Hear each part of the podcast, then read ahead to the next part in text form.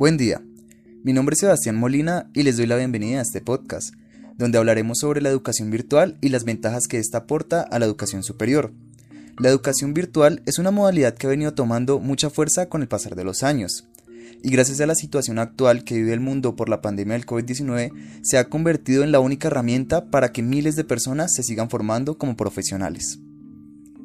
En este momento, la mayoría de las personas sí o sí tienen que estudiar de manera virtual, por eso les vamos a contar los beneficios más significativos que vienen con ella, para que te enamores, disipes dudas y disfrutes de tu vida académica desde la comodidad de la virtualidad.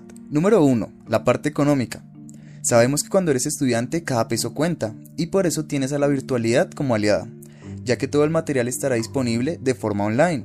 Eso significa que no hay que gastar dinero ni en fotocopias ni en guías y tampoco tendrás que pensar en el pago diario del transporte. Número 2 más tiempo para ti. Este es un beneficio real y de peso, porque sabemos que a muchos nos gusta estudiar, pero dejando tiempo para otras actividades de nuestro agrado, como leer, ver series, cocinar, hacer ejercicio o simplemente dormir. Y gracias a la modalidad virtual lo puedes lograr, ya que no perderás horas en el tráfico porque no tendrás que movilizarte a la universidad. Puedes ahorrar hasta 15 horas semanales. Ahora podrás utilizar este tiempo para hacer las actividades que más te gustan. Y por último, pero no menos importante, la comodidad.